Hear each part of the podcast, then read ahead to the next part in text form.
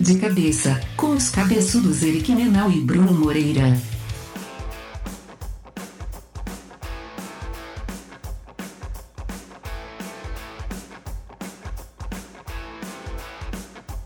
Fala, Eric. Fala, Brunão. Tudo aí? certo, my friend? Tudo certo, cara. Saudades suas de novo. É verdade, hein, Mas cara? falando, a gente tá se contando uma vez por mês, né? É verdade, tá dando certo, né? Não precisa mais A frequência de- não tá aquilo tudo que a gente achou que ia estar, né?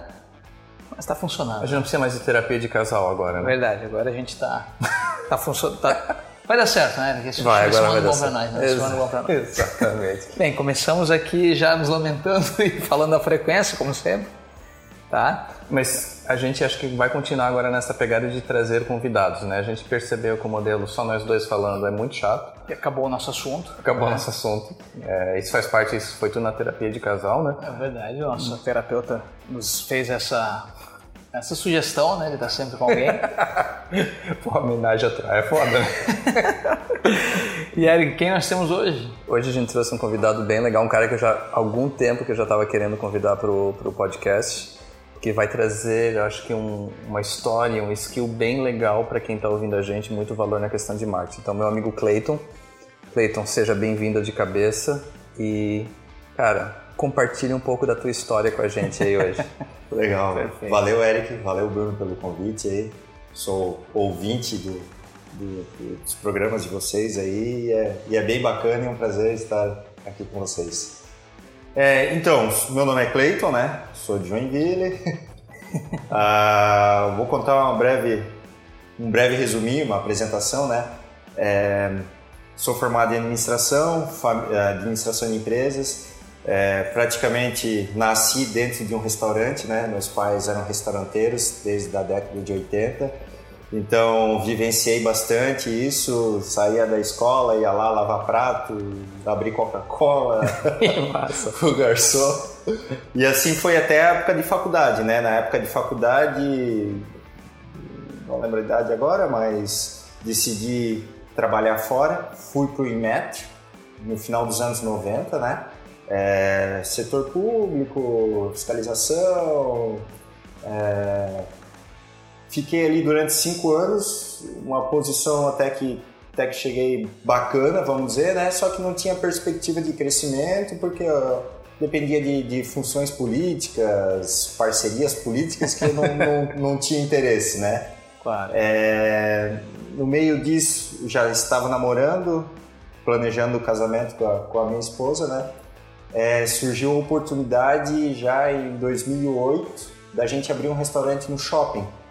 Bateu a crise dos americanos lá, né? Refletiu aqui, respingou no mundo inteiro. Oh, yeah. E a gente decidiu prorrogar por um tempo, né? Então, nesse meio tempo, fui trabalhar em uma distribuidora de produtos diversos, de limpeza e tal.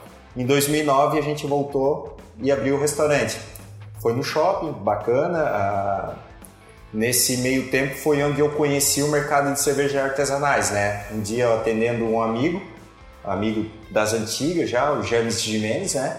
E ele falou, eu, eu trabalhava num produto que era Shornstein no meu restaurante.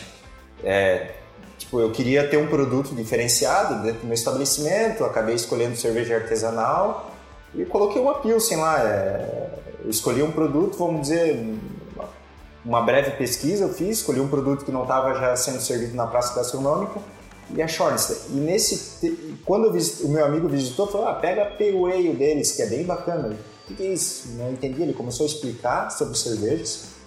E ali começou a abrir a minha cabeça, assim, né? Até para chegar daqui a pouco no que eu atuo hoje, né? Porque antigamente eu achava que a cerveja era. o mundo era Pilsen, né? Eu conseguia ver uma diferença extraordinária entre uma Antártica, uma Skol e uma Brahma. E tinha aquela briga na época, né? Eu só bebo Brahma, eu só bebo Skol. Isso, é. Ou a cerveja de inverno, que era Bock. Era o máximo de conhecimento. né? É, eu achei que tinha domínio ali, né? Era isso. Aí comecei a pesquisar, fui lá, fiz um pedido, pedi um barrilzinho pequeno, coloquei, comecei a oferecer para meus clientes. De cara eu já me encantei, né, pela, pela característica do produto, aromas e sabores, né? Comecei a entrar em outro mundo.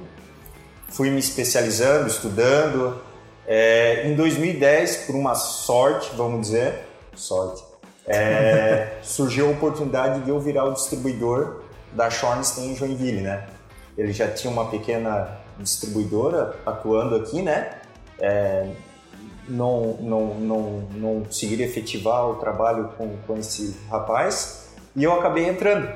Ah, abri uma pequena distribuidora, fui tocando ela, o negócio foi crescendo, a gente foi fazer um trabalho bem bacana, serviço de delivery em casa, é, atendimento de pontos de vendas, é, fui conhecendo muita gente, é, clientes que se tornaram amigos, né?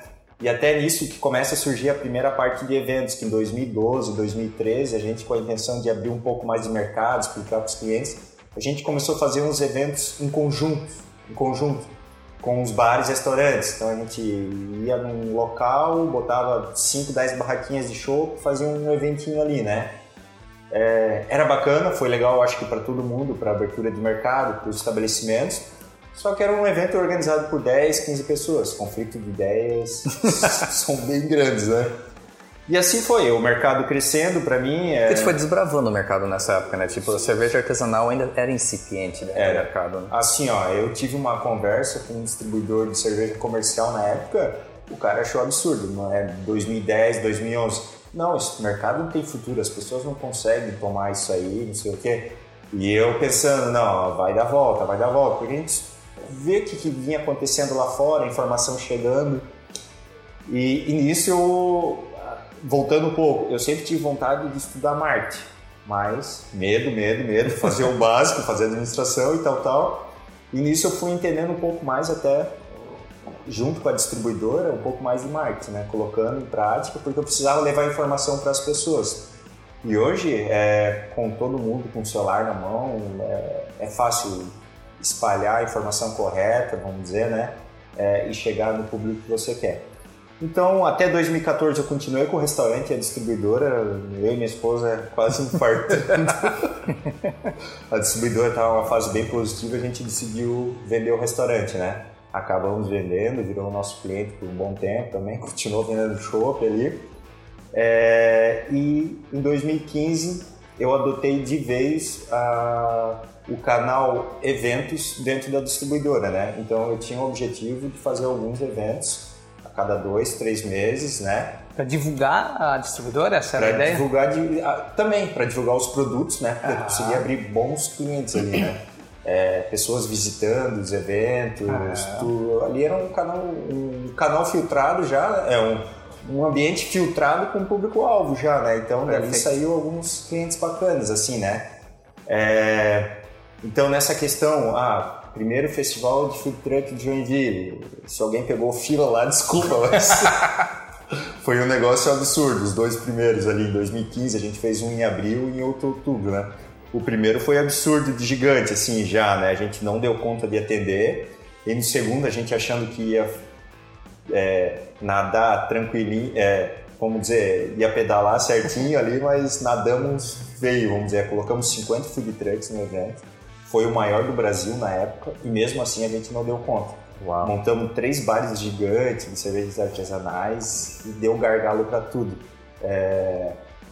Fila para entrar no pavilhão, é... fila para estacionar, pavilhão gigante, tudo que poderia acontecer assim de negócio, tipo. Nos bastidores assim, vontade de chorar, vamos dizer, do desespero assim, não tem o que fazer ah, bota mais 10 funcionários ali. Não tem, não resolve. É um negócio que nunca mais aconteceu, vamos dizer. Foi um tiro na veia, assim, mas algumas coisas ainda ficaram despropor desproporcionais, mesmo sendo gigante, né? E nisso eu fui levando, né, para Jaraguá, Floripa, Itajaí, já fiz uns eventos, né? É, nessa época do, da onda de, de, festivais de food truck. E sempre associado com as redes sociais, né? Eu sempre uhum. eu fiz um trabalho bem forte nisso para divulgações ali, né? E fui percebendo também que cada vez que passava os eventos, hoje acontece também, se torna mais difícil de chegar de forma orgânica. Porque tu começa a fazer o evento, vamos dizer, vai aparecer concorrente, deu certo o teu evento, daqui a dois, três meses, menos, semanas, teus parceiros dos eventos estão dizendo, ó, recebi um convite para um evento na tua região, olha aqui, o cara tá fazendo igualzinho. Isso aí acontece, não, não tem como brecar, é todo, todo mercado é assim. e a gente precisa criar nossos diferenciais e ser, ser os primeiros, né? Aí fui pro mercado de, de food trucks por um tempo, né? Aham. E nisso surgiu o Craft Beer, que é a marca mais forte atuante hoje, desde 2017, né? Foi o ano também que eu vendi a distribuidora. A distribuidora foi de 2010 a 2017. Vendi a distribuidora com o objetivo de abrir uma cervejaria, uma micro cervejaria, abrir o pub, né? Só que deu medo. Nesse período que eu vendi a distribuidora, acabei indo para os Estados Unidos. Fiquei cinco meses lá, tipo, em San Diego, que é considerada, foi selecionada a dedo mesmo a cidade, né? San Diego é a capital, se diz a capital mundial da cerveja artesanal, né? Só em uma cidade são 150 cervejarias abertas, atuando.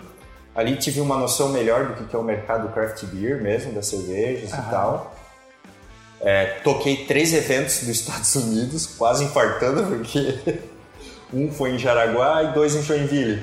E um deles foi o, o segundo Craft Beer Joinville também. Achou que tinha feito a proporção exata, mas não deu certo. Tinha três pessoas aqui me, me auxiliando. Eu mandava mensagem para eles, eles ficavam minutos sem responder, porque eles estavam co- tentando corrigir algumas coisas. E eu quase infartando lá. Pô, dá sinal, o que está acontecendo?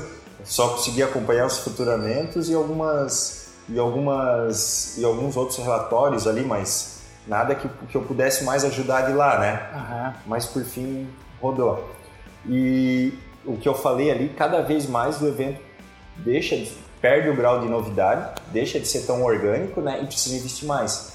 Hoje o marketing do evento, vamos dizer, eu tenho uma assessoria de imprensa, eu tenho uma agência de brand cuidando de todo qual que vai ser a, a temática de, de tal evento. É, aí tem outra agência que, que cuida da parte de publicações dos materiais. Aham. A, é, a assessoria de imprensa, a gente escolhe umas que já tem perfil de, de evento, já tem uma noção de, de mercado cervejeiro para dar os tiros certos, né? Ah, venho fazendo um trabalho bem bacana com alguns in- influentes da internet, né?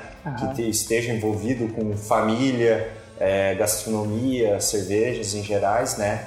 É, porque o evento é uma soma de vários fatores, né? A cerveja é o carro-chefe.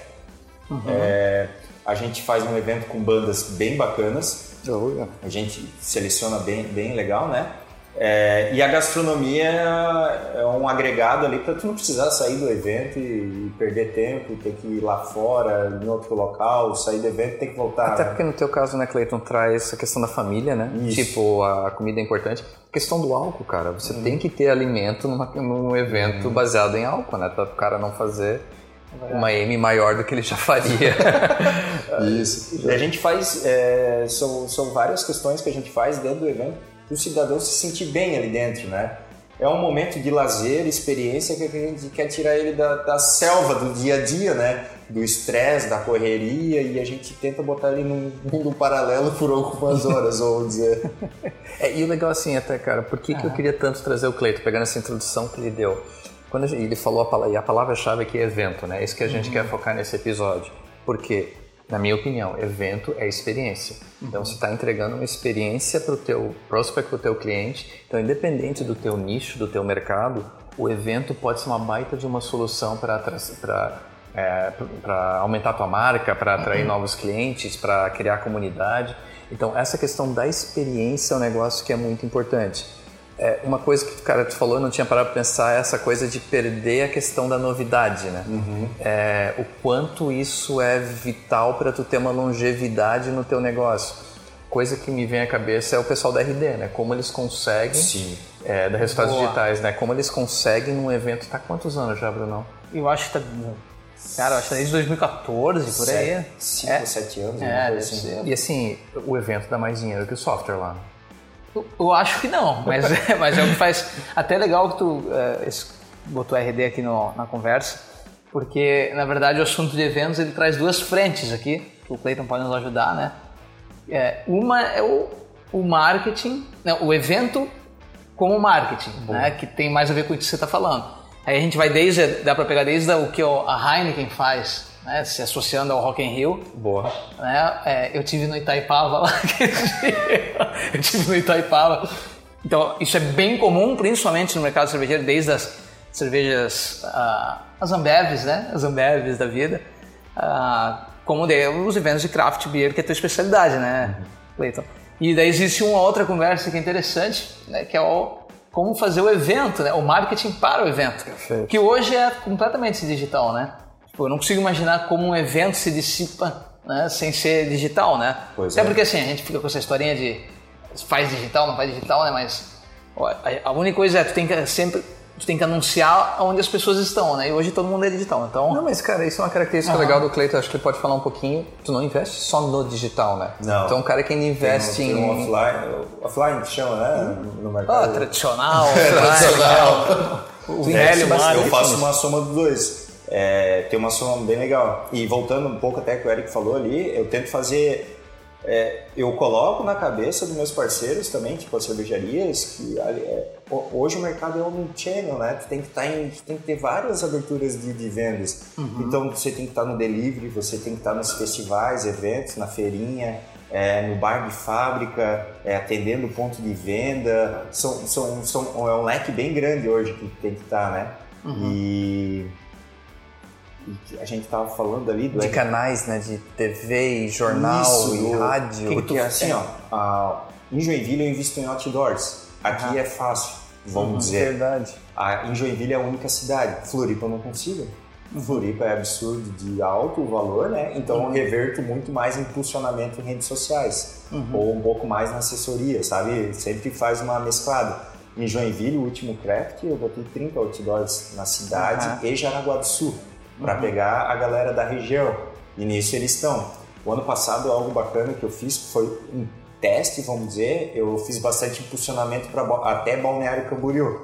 Ó, a turma que veio de lá foi, foi gigante. interessante, assim. cara. Foi, foi bem legal. Barra Velha, Ita- é, Barra Velha, Pissarras e Balneário. Penha também pega, né? É, nas redes sociais a gente conseguiu ver, a gente conseguiu fazer pelo, pelas maquininhas de cartões ali, a gente conseguiu fazer um acompanhamento, assim, né? Nossa. Outra coisa, é, eu fiz o evento em Itajaí agora. né? Pois é, 10 mil pessoas, né? Isso, foi o Como, nosso... como é que foi a estratégia lá? Porque lá deve ter pego muita gente de Balneário Camboriú, né? Foi também. Lá foi, foi, foi preocupante assim o evento, sabe? A gente começou a negociação da área lá em outubro Nossa. Meu, encostado no evento. e foi fechado só em dezembro, dia 2 de dezembro. foi, foi punk ali. Ah, mas nisso, nesse meio termo que estava para acontecer, eu já tinha conseguido achar uma assessoria de imprensa, eu já tinha conseguido pesquisar uns fornecedores, prestadores de serviços, né? Mas assim, ó, lá eu tive que colocar, daí o meu medo, a distração das pessoas. A pessoa tá na férias, o cara não, não tá atento a muitas coisas, né? Às vezes ele tá desantenado da, da rádio, é, o celular tá no canto, ele tá no churrasco com a família. Então, então foi, lá foi, eu tive que colocar duas rádios, aqui eu coloco, geralmente eu uso uma, lá eu coloquei duas rádios. Fiz, é, escolhi os dois jornais da região lá mais, O famoso diarinho. também. Diarinho, é, diarinho. A gente acabou sendo na segunda-feira de, de forma espontânea a capa do Que jornal, legal. elogiando o evento, foi bem legal, após o evento, né? Mas antes a gente conseguiu emplacar matérias ali. É, influenciadores digitais lá, tem uma, tem uma turma bem legal, essa assessoria de, de imprensa tinha. Eu mudei um pouco a estratégia com os influencers, não eles só ter os recebíveis, né, fazer eles entrarem no evento também, a gente fez uma estratégia bem legal, que deu certo, eles visitaram o evento, coloquei rádio ao vivo já no primeiro dia do evento, Legal. tipo, por duas horas eles estavam ao vivo no evento chamando o público, porque o primeiro dia é o, é o mais tenso, assim, se começar vazio, parece que replica a informação que o evento é fracasso e dá problema, sabe? E redes sociais muito forte, para pegar o turista mesmo, né? Aí a gente fez um mapeamento ali das cidades, tal, tal, fez a seleção do público-alvo, é, palavras-chave, tal, tal, redes sociais e impulsionamento. Impulsionamento a gente jogou muito dinheiro ali e reverteu de forma positiva. A gente fez uma breve pesquisa com as operações e a quantidade de turistas, eles, eles acreditam que 20 a 25% eram turistas de todo o evento. Então, a gente conseguiu pegar essa pessoa que estava distraída, ou poderia estar distraída, né, que era o nosso medo, e conseguiu colocar dentro do evento. É, quinta, casa cheiaça, sexta, lotação de dar uns gargalinhos, um ou outro, e sábado, por ser o dia inteiro mesmo, também deu um gargalo ou outro, mas tranquilo, sem gerar estresse para o público, não, não deu problema. Um evento diferente também, foi o primeiro evento que a gente trabalhou com sistema de cartões, né? Que a gente usa um cartão pré-pago no evento. É... Os teus eventos não tem entrada, né? Não, entrada gratuita para deixar o evento mais democrático, ah. para facilitar. Vamos dizer, quem subsidia isso são as operações, né? Uhum. Então a inscrição dele para participar de um evento é maior do que um evento com bilheteria.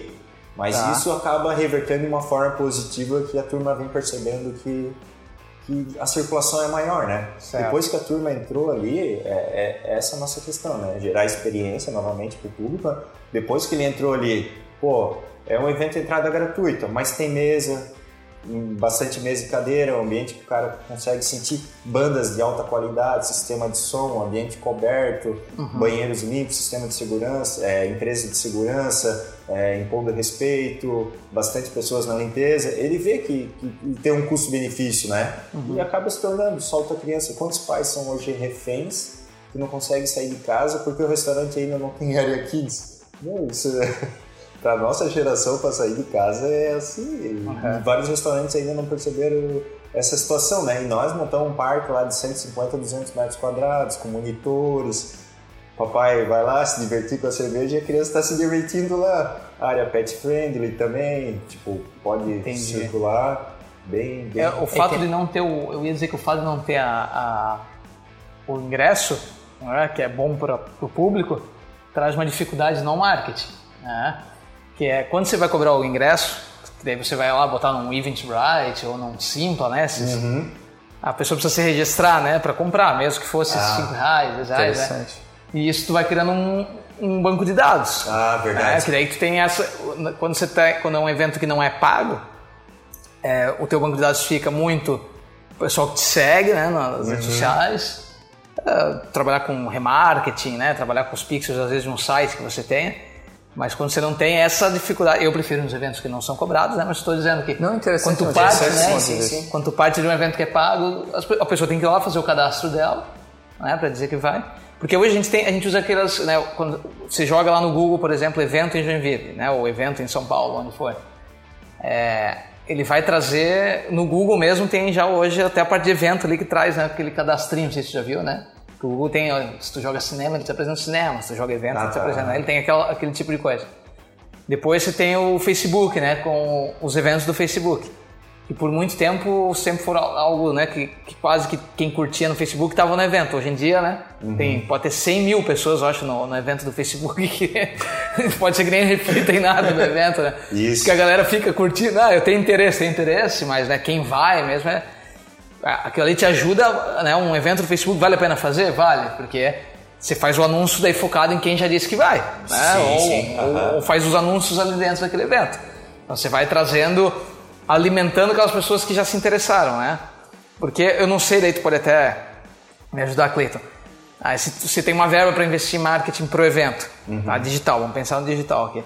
Você é, faz sentido você investir mais próximo de quando ele está chegando, né? Tipo, se faz muito antes, as pessoas até botam que vão, tal, mas parece que não. Eu vou, eu vamos dizer, uma rede social eu lanço mais ou menos, é, vamos dizer, em, a gente está em fevereiro, uhum. eu estou fechando, fechei o evento de maio em Floripa e estou fechando de Curitiba em junho. O de Floripa eu já lanço semana que vem uhum. a página, mas eu não fico alimentando para não cair no esquecimento. Ali é só para ir absorvendo os interessados. Mas a informação eu começo a jogar umas três semanas antes, para não saturar a pessoa. Foi o que eu imaginei mesmo. É, legal. É, e ali é, é, o funil já, né? É, então ali já, já é bacana. Algo interessante que aconteceu em Itajaí, a, a página do evento Facebook estava absurdamente cara. A gente não conseguia colocar pessoas ali dentro. Eu vou chutar uns números aqui. Enquanto a gente pagava por, por confirmados 20 centavos, estava oscilando entre 4 e 6 reais para Itajaí. Oh, meu Deus. Eu tive que abandonar a página, né? É, a, a, captação, né? Aí eu só fiz o impulsionamento do evento para ficar aparecendo na página para lembrar as pessoas que daí a visualização se torna mais em conta, né? Mas eu não estava buscando confirmados e joguei alto no Instagram daí. Aí no Stories e nos posts eu joguei muito alto daí, é, que estava gerando muito mais resultados mais em conta, vamos dizer, sabe? Certo. Mas é, Facebook é a segunda vez que eu tenho problema nessa questão que fica totalmente desproporcional aos valores. E assim, ó, tu esquece de ver, tu tem que estar tá olhando toda hora. se tu esquece de ver, foi lá e tocou uma parte do cartão de crédito absurda. Porque tu joga uns valores significativos ali, mas é pra, pra, pra valer por algum tempo, né? E daí tu vê, tá estourando em horas ou, ou em poucos dias, assim.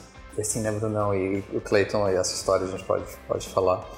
Tem casos e casos, né? Uh, esse ano, em 2019, a gente foi no Slow Brew, em São Paulo, Sim. em dezembro. É claro que esse animal e o James e o Vander foram na quinta já. O evento era no sábado, não sei como eles conseguem, cara. Eu fui na sexta, já mal consegui aproveitar o evento. Mas o esquema desses caras, eles fazem eventos fechados de 4 mil pessoas, né, Cleito? 4, 5 mil pessoas. Isso, aham. É, cara, aí, pega o ponto que você falou. Isso. É de registrar. Então, assim, eu já vou, eu já vou fazer uma conexão aqui. Aham.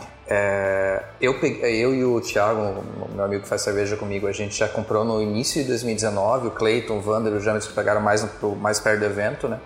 É, fomos no evento maravilhoso, 4 mil pessoas, fechado. É aquele tipo de evento que você paga um valor fixo, ganha um copinho e fica louco lá dentro, né? Mas a, a, o evento é legal, as cervejarias claro. são fantásticas. O que é o ponto?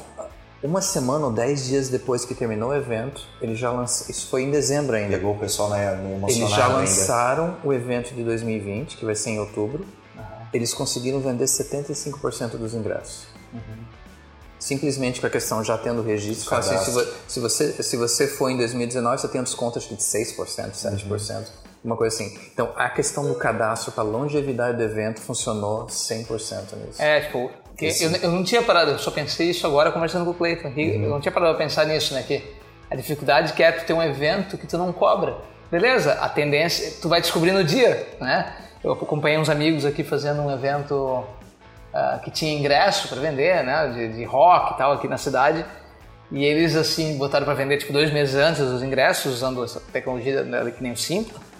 E eles já conseguiram saber, oh meu Deus, estamos indo mal, vamos botar mais dinheiro, vamos vender mais. E aí eu até conversava com eles, calma que mais perto do evento é que, é que vende, né? Ainda mais se tu não tá falando do, né, de trazer o Rolling Stones pra tocar, cara. que daí é o Paul McCartney, né, que acaba em um minuto, né, os ingressos. E um evento sem o ingresso tem essa dificuldade, né, tipo, tu tem que acompanhar pelo bus ali, pelas redes sociais, Isso. que ele vai, uhum. né, tipo, pra saber. Agora é, o, e no dia tu tem que fazer como tu disse, né, Cleiton, tipo, continuar com marketing forte no dia para dizer começou, é agora, tá acontecendo. Uhum. E rádio, e, e, internet, live, o que for, né, é fazendo todo, pra... Todo momento tá lembrando o cliente ali, né, que, que tá para começar.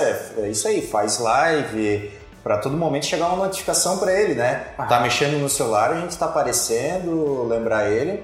E essa questão ali do slow brew, fantástica, né? Porque ele te pega na emoção, ele tem todo o cadastro seu do evento anterior, né? Uhum. E ele te pega ainda na emoção de 10 dias após o evento, tá? O evento foi fantástico, né? Uhum. É, tu já, já empolgadão vai lá e compra. O desconto que ele deu é muito menor do que ele gastaria com marketing se ele não tivesse Sim. essa estrutura, cara. Uhum. Então, assim. Ah, eu, ver que, que interessante que é aí, né? Uhum. E assim, o legal quando a gente fala em evento, e aqui pô, a gente conhece bem o mercado de cervejarias de Joinville, não precisa ser um negócio grande como o Clayton faz. Você pega a cervejaria de Joinville, pega a River Falls, pega a, a Zite, pega a Heinz, os caras estão fazendo dois, três eventos por mês, cara, eventos pequenos no sábado, tipo assim, é ah, uma experiência diferente para o teu cliente. Então o pessoal da River ah. vai lá, uma, uma, banda tal aquele dia. É uma espécie de um evento. É o barbecue que eles fazem uma vez a cada dois, uhum. três meses, né?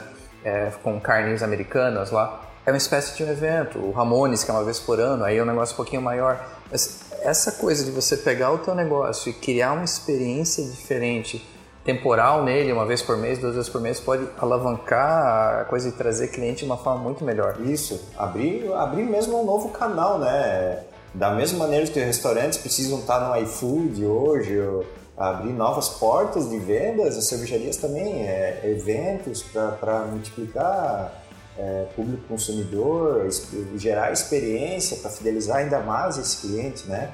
É, eu acho que, que é fundamental isso aí. É, e até voltando, é, o que eu mando e-mails, convide seus clientes para ir visitar no evento, faz, faz um, um, um, um, carinho nele durante o evento, vamos dizer, né? Ou fiquem dispostos a receber pessoas que queiram comprar seu produto, né? Para colocar no estabelecimento dele, né? Tem, tem cervejaria ainda que só pensa, infelizmente, cervejaria ou food truck, não pensa no novo negócio que pode surgir ali dentro, né? tem, tem outros organizadores circulando ali dentro, que pode fechar outro negócio com ele lá para frente, donos de bares e restaurantes, é, uma cervejaria que pode buscar para fazer uma parceria de cerveja colaborativa, alguma coisa assim, né? Então, o evento não só pensar na venda no dia, mas em futuros negócios que podem ocorrer também, né? Isso é interessante. É, o, como o mercado de cerveja é realmente é, muito ligado ao evento, né? Como realmente, tanto as craft beers, as pequenas e as micro cervejarias, né? Fazendo seus eventos regionais, porque é o jeito de as pessoas às vezes conhecer, né? O teu, eu, eu fui beber esses dias uma cervejaria aqui de Joinville, a Zait, fui beber pela primeira vez num evento deles, lá que eu fui, né? Como o que eu usei antes de exemplo, né? Tipo, ela, as cervejas fazem questão de ser, né, de fechar um contrato de ser a principal cerveja daquele evento, né? Uma Heineken fez com o Rock in Rio, é, qualquer, né? O, aqui no sul tem o Planeta Atlântida, né? Também tem cerveja que patrocina e é só ela que vem lá dentro que é um saco daí que você pode beber aquela cerveja, mas faz parte do. Pagar 15, 15 reais por uma Bud e ninguém senta no teu colo, né, cara? Puta que pariu. Exatamente, né? É... Mas não precisa ser só cerveja, né, Bruno? Acho que essa é. é, é, é, é o, o objetivo é o quê? Pegar é, esse modelo que cerveja, é, gastronomia está fazendo, tenta aplicar no teu negócio. Eu vejo aqui em Joinville muito pessoal de pet fazendo alguns eventinhos no final de semana com tipo adoção, uhum. ou tem o, o pessoal da Naturecos ali que faz a comida natural para pets, faz alguns eventos também. Tipo, tentar ter um pouquinho de criatividade, cara, é, uma, é um baita modelo para tu trazer gente pro teu negócio. É, e, no, e, no, e assim no, no mercado maior, né, até voltando ao assunto do RD, tu vê, o, RD Summit fez, né, fez muito sentido, né, eles, toda a estratégia da RD de ficar conhecida como referência em marketing digital, né, tem que lembrar, a RD ela atende um pedaço do marketing digital, ela faz automação de marketing e fez muito de evangelizar o mercado né, na parte de inbound marketing, né. Ah, e a RD ela teve essa, o evento dela fez Floripa ficar conhecida como uma cidade de marketing digital, tanto é que com fazendo a apresentação da Kite, por exemplo, as pessoas falam: Ah, vocês são de Santa Catarina? É, é muito forte marketing digital. As pessoas falam isso. Foi um evento que fez. Claro, sempre, né? Com, pô, os caras fazem um evento muito grande, né? Inclusive, como eu percebo nos últimos que como marketing digital o assunto não, às vezes acaba, né? Os caras estão trazendo gente de outras áreas, né? Até a, é, cara, ver como é que é aquela que apresentava o Fantástico. Glória Maria. A Glória Maria, TVI, né? Ah, mas veio o Gary Vaynerchuk teve no último evento, veio uns, né, veio uns caras vem, vem. de peso, né? Não, é um evento é muito legal, né? É, e eles vêm fazendo isso todo ano e está totalmente vinculado à marca deles, né? Então, assim, fazer o evento da marca, tipo, se nós... E, e o problema é que, claro, isso também vai tornando, né? Às vezes se tornando tão comum que começa a ter um monte de evento da mesma coisa, né? Isso também, isso também dá para citar isso também, né? Que tem muita empresa usando às vezes essa estratégia, né? É, trabalhando essa estratégia e começa, né? Os eventos de é, do CRM, do RP, do, porra, cara, do, do, do, força de venda, da fórmula de sucesso, essas coisas vão acontecendo também, né? Só que todo mundo quer participar de evento, cara, porque eu vejo que eu, eu tô falando agora do, né, Cleiton, mais sim. dos, dos uhum os eventos que são empresariais, né? Onde o funcionário quer sair da empresa, né? Lógico. Mas é lógico, é isso aí, cara. É, tipo, então é um outro mundo. Por isso que, que, é legal esse assunto, que ele tem essas duas frentes, né? Onde é, você que tem né, uma, uma, um pet shop ou uma micro cervejaria, cara, tipo, é muito difícil tu fugir até da estratégia de, Sim. de evento. Até a gente vê né, que é, porque existe muita ferramenta hoje para te ajudar a criar esses eventos, que nem o Simple e o Eventbrite, né, que eu, que eu falei aqui, é, onde você consegue organizar pelo menos a parte de cobrança para quando vai ter, né? E claro, né, as possibilidades de o Cleiton hoje tem, né, Cleiton, tá com agência, tá com, com, profissionais te ajudando, mas imagino que lá no começo tu botou a mão na massa e fez, né, cara? o, o, hoje, é, vamos dizer, o evento sou eu e mais os terceirizados, vamos dizer. Certo. Antes era bem mais pesado, né? Tentava abraçar mais. Tu vai abrindo a cabeça assim que tu, tu precisa de uma força. É, eu tenho que abrir ainda mais algumas questões ainda que eu acho que eu preciso continuar evoluindo para chegar informação cada vez mais uhum. nos clientes, né? Pegar o, o, a gente cria segmentações ali dentro do, do perfil do evento, né, para atingir, mas ainda falta a gente ser atendida, né? Então tem que melhorar a questão de, de, de um melhor posicionamento com, com o site, a uhum. gente é fraco nisso, redes sociais, vai até quando? Vamos dizer, Facebook eu estou sentindo que já, já deu uma queda forte. Instagram tá ok. TikTok é mesmo o próximo? Tem essas questões, né? Tem que, uhum. Temos que entrar lá agora, o que que faz? Como é que faz o trabalho lá dentro? É... Mas é... é uma situação pesada. Então, assim, ó, tô lançando, estamos em fevereiro, já estou com o evento de Floripa em maio trabalhando. Legalização, toda a parte de É isso que eu queria te perguntar, cara. Quão complicado é lidar com essas entidades governa governamentais e é. municipais? Tem os prós e os contras, né? eu, vamos dizer, o pró eu acho que ajuda a filtrar, de certa maneira, Boa. as gambiarras. Boa. Questão de segurança, o bombeiro é bem exigente mesmo, né? Uhum. É, até algumas coisas que tu de fora tu acha básico, mas é por segurança do público, né? RT de qualquer coisa tem que ter. Então, assim, um evento é mais ou menos 14 procedimentos. Desde um ofício para a guarda municipal, que você está fazendo o evento, eles terem um efetivo passando de carros, viaturas ali perto, a departamentos ambientais sobre o sistema de som, que tu vai trabalhar, quantas caixas de som, sons, polícia civil, que é, o, que é o, quase o, o ápice de tudo ali, né? Porque tu tem que entregar vários contratos de, de segurança, é, seguro do evento contra acidentes, tanto para o público quanto para a organização, é, ECAD, são, são, são, são, vários departamentos, assim, ao total dá uns 14 procedimentos, mais ou menos. É, é, puxado. E começa o procedimento em um, tu para pela metade porque tem que esperar a resposta de outro para anexar o documento, vamos dizer, né? Tem umas situações mais... Tu toca isso sozinho, Fred? Essa parte, sim. Até oh, legal. Joinville eu não consigo, sinceramente. Joinville eu tenho uma despachante que me auxilia. Joinville é, é, é um negócio estranho, eu prefiro ficar fora. É, mas nos demais, é, eu, meu irmão mora em Floripa, vamos dizer, evento Floripa, eu passo uma semana lá, faço uns procedimentos, volto para Joinville, depois mais fico mais uns dias lá e assim vai.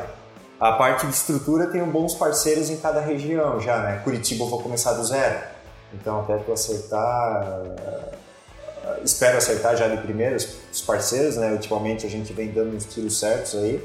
É, então, ah, tem que contratar gerador, estrutura de tendas, mesas e cadeiras, depende da área que for fazer, se precisa de banheiro químicos ou não, é, empresa de limpeza, de segurança, e a empresa de segurança é confiável porque vira 24 horas dentro do evento, né, para não sumir nenhum equipamento de cervejaria. Ah, é, umas questões, assessoria de imprensa, qual que é o perfil dessa assessoria, já trabalhou com eventos, daí tu joga no Google lá, vê se ela conseguiu repercutir o evento, é, e, e, começa do zero a criação de seguidores para os meus canais nas redes sociais, né? Daí tem que começar um impulsionamento com antecedência para informar que a gente está chegando também, né?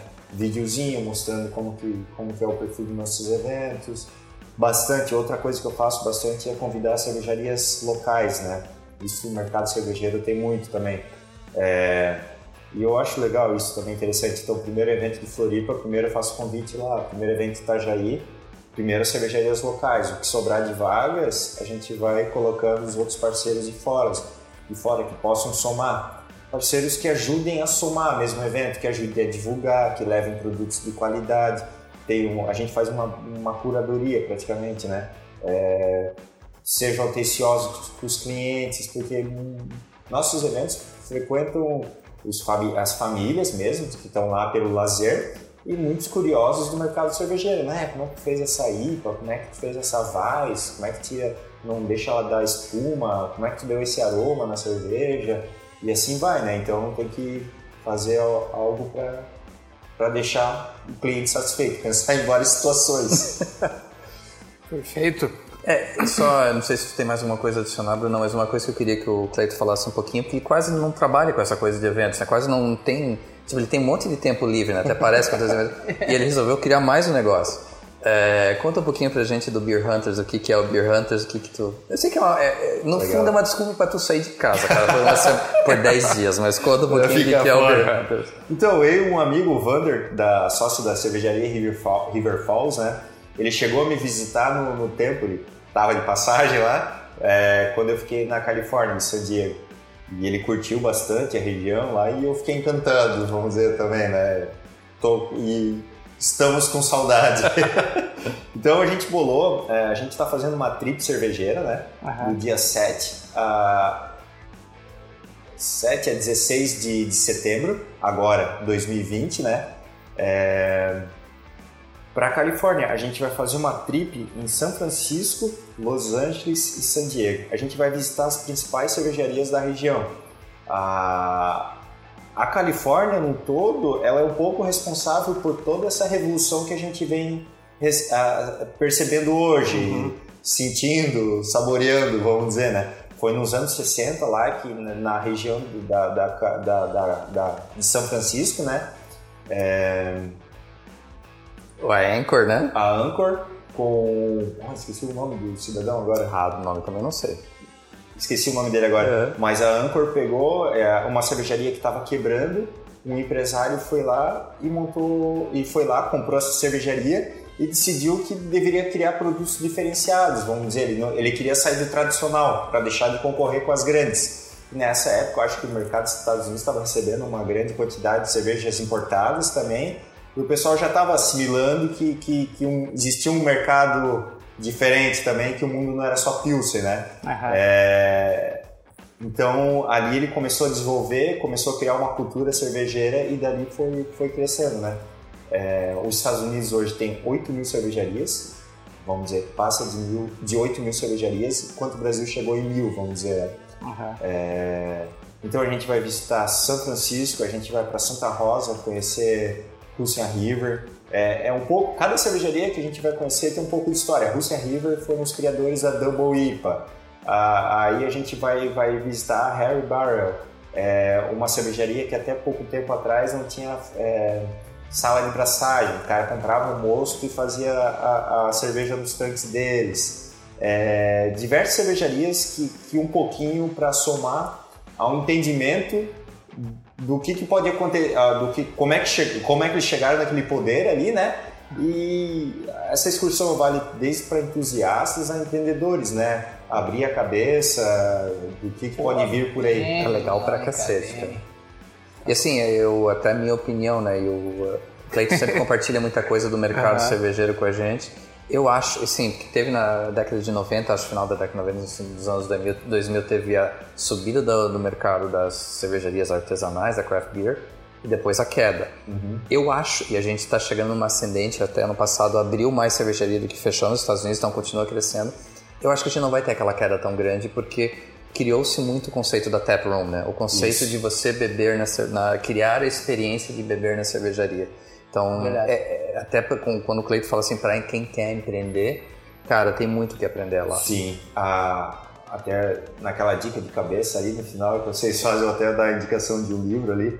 Vamos dizer, no Brasil são, 5 mil, são mais de 5 mil cidades, a gente tem 500 cidades sendo atendidas por cervejarias. Tem muito espaço para crescer no Brasil ainda. Tem áreas, claro, que estão saturadas, tem mais cervejarias do que, que, que necessário, mas dá para dimensionar ainda. E outra questão é da valorização do produto local, né? Tá, tá muito forte. O, o, o craft tá, tá chegando forte. O produto artesão, o artesanato, o artesão está sendo mais valorizado. Produção em, em baixa escala, não tão, não tão gritante, vamos dizer, como é o mercado hoje.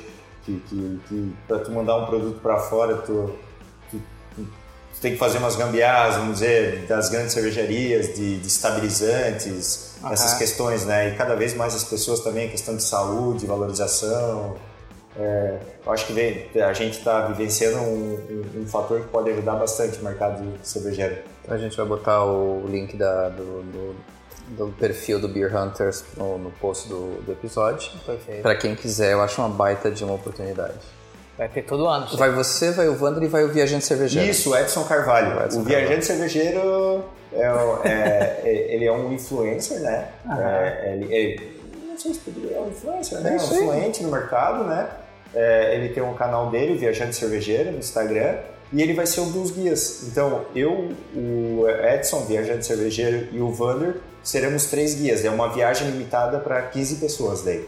Ah, é é. para, novamente, para melhor experiência. É, é conseguir a gente dimensionar essa turma, então a gente vai visitar algumas plantas cervejeiras, é, visitas guiadas mesmo pela, pela equipe deles. É, vão visitar diversos bares e restaurantes é, por lá, é, vivenciar a cultura local gastronômica, visitar pontos turísticos, Aham. mercados, vamos ver o que está na gôndola lá, né? Porque o que está acontecendo também no mercado cervejeiro artesanal parece que está criando um, um- um mix, vamos dizer, né? É, as cervejarias artesanais têm o equipamento, estão produzindo seltzer, estão produzindo kombucha, estão criando novos produtos. Ele tem os distribuidores dele, é só colocar mais um produto. Interessante. A gente tá gravando na semana depois do Super Bowl e eu assisti a transmissão americana. O único foco da Embev lá foi o Seltzer. É, essa- esse mercado do Seltzer não é uma, ten- uma pequena tendência que vai passar. O, o mercado está realmente enxergando como algo que vai, vem para ficar. Tipo, o milênio é o que o cara quer beber. Ele quer beber uma bebida mais leve, mais frutada. Então, assim, essa percepção de mercado vai ser muito massa para quem for. Pô, legal, cara. Muito Junta bom. dinheiro aí, Bruno. Vou ter que ir nessa aí, cara. Eu vou Bora. ter que- Vamos pro dica de cabeça, então? Vamos pra dica de cabeça. Dica de cabeça. Então tá, a minha dica hoje, ela não é um livro, deixar mais alguns livros na manga, mas início do ano eu comecei a fazer, pensar numa reciclagem de, de espanhol, que meu espanhol tá meio podre, e comecei um curso online da Idem Espanhol. Então, eles têm um modelinho, eles criaram uma metodologia própria. Vou fazer mesmo jabá dos caras, que está sendo bem legal para mim, dar uma recuperada no meu espanhol. Então, é, é, tem, tem aula online, tem acompanhamento com o professor. Então, para quem está precisando dar, uma, dar um jeito no espanhol, é, vai no, no perfil da Idem Espanhol, no site deles, e tem, uma, um, tem umas opções de cursos bem legais. Então, estou tentando melhorar meu espanhol para 2020. Caraca, hein? Cleiton, vai tu aí. Vamos lá. O meu é um livro do mercado, é claro. É A Revolução da Cerveja Artesanal. Como um grupo de micro cervejeiros está transformando a bebida mais apreciada do mundo. É, foi um livro escrito por um dos sócios da cervejaria Brooklyn, né? É, de, de Nova York. E ele, ele conta todos os bastidores o- do, do que, que vem ocorrendo desde os anos 60 até o, até o final dos 90, eu acredito, né? E assim, ó, é bem interessante esse livro porque a gente consegue assimilar algumas questões que o Brasil, e o que eu sempre falo brincando, assim, que parece que o Brasil ainda está nos anos 90 deles, assim, sabe? É, tem muita coisa para acontecer aqui e eu acho muito interessante para todos que, que, que, que estão no mercado entusiastas mesmo. E é, outra, e é outra visita legal para quem for para Nova York, dar uma fugida lá pro Brooklyn, conhecer, Uhum. visitar a cervejaria, é bem massa. lá. Isso que é bacana, eles valorizam muito essa questão do estar por um bar de fábrica mesmo. Aham. Lá é, é muito valorizado mesmo, porque eles chegam a usar como o local de experiências deles. Em vez de lançar o produto e ter a rejeição, ele recebe a rejeição num- numa área menor. Eles conseguem administrar o problema com antecedência. Show de Bom, bola. bem legal. E tu, Bruno?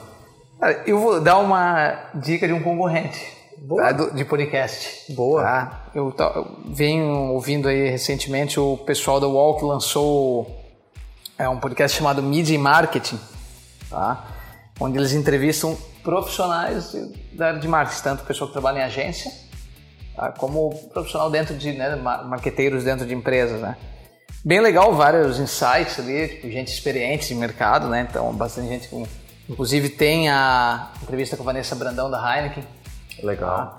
onde ela conta um pouquinho sobre essa história da Heineken, como ela cresce no mundo, muito vinculada a eventos. Tá? É bem interessante, fica... Se fosse em Amsterdã, tu fosse na, na experiência lá da Heineken, Cara, não fui, cara. Fui na experiência da Rua Vermelha. bem melhor. Assim, eu não fui, eu passei lá na frente, mas a gente... Não, é que por isso, é, cara, eu fui, não, não, é, não era pra mim, porque tipo, meu foco sempre quando eu vou é cerveja, Mas a experiência, tipo, tinha muita gente feliz lá dentro, deixa eu colocar dessa parte. Então, o cenário que eles queriam é basicão, assim, para quem quer conhecer um pouquinho. E todo o foco deles em futebol, em eventos. Eles fizeram um negócio muito massa. Ah, é? Porra, não tô ligado. Eu nem sabia isso, cara, por isso que eu não fui. Eu fui lá na frente, mas não, não estive. Mid Marketing? Mid Marketing, então, do UOL. Vale a pena. Depois de ouvir o de cabeça, então tudo ali volta pro de cabeça. Exatamente. Perfeito? Temos um podcast. Show de bola. Valeu, Cleiton, pela tua participação. Cara, obrigadão, cara, pela, pela tua, pelo teu conhecimento, pela tua experiência que tu dividiu aí com a gente. Não, eu que agradeço o convite aí. Espero poder ter somado algo. Com certeza. Perfeito. Abraço a todos aí, até mais. Valeu, Valeu, um abraço. abraço. Tchau, tchau. Oferecimento: Ekite, software de gestão de marketing digital, Spark English Traduções.